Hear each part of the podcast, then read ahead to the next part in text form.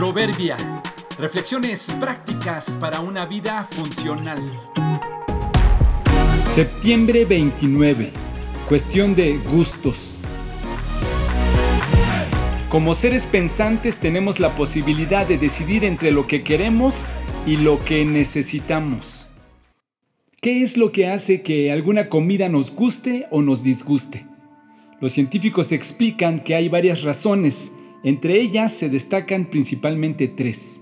En primer lugar está la genética. Al parecer nuestro código genético interviene directamente en cómo nuestros cerebros procesarán los mensajes sensoriales que le llegarán con los sabores de la comida. Como resultado, cada persona reaccionará de diferentes maneras ante el sabor de un alimento. En segundo lugar está nuestra psicología, es decir, nuestra percepción mental que incluso puede comenzar desde antes de nacer. Se piensa que los bebés aprenden a reconocer olores a través de la dieta de sus madres. Está comprobado también que un niño es capaz de comer cualquier cosa hasta los dos años. El aparente desprecio de los niños hacia la comida la primera vez que la prueban es en realidad el rechazo a algo nuevo.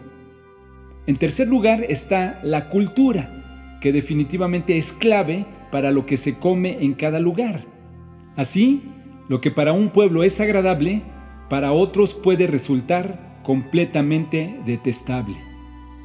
Lo interesante en este proceso de comer lo que nos gusta y disgusta son dos factores determinantes. Primero, que podemos engañar a nuestro cerebro para que acepte y cambie sus preferencias. Por ejemplo, siendo expuestos a diferentes tipos de comida y cambiándoles sus colores y sus presentaciones.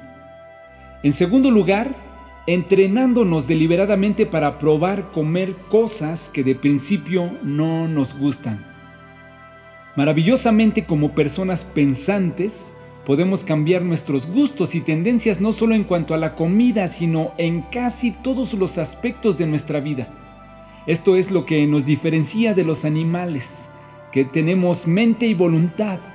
No somos guiados solo por los instintos, podemos cambiar, podemos reflexionar y escoger lo que nos sea más conveniente.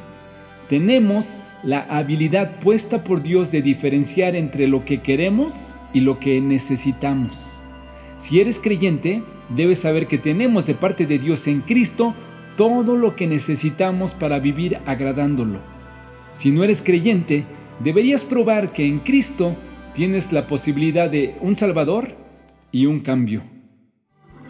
Su divino poder, al darnos el conocimiento de aquel que nos llamó por su propia gloria y excelencia, nos ha concedido todas las cosas que necesitamos para vivir como Dios manda. Segunda de Pedro 1.3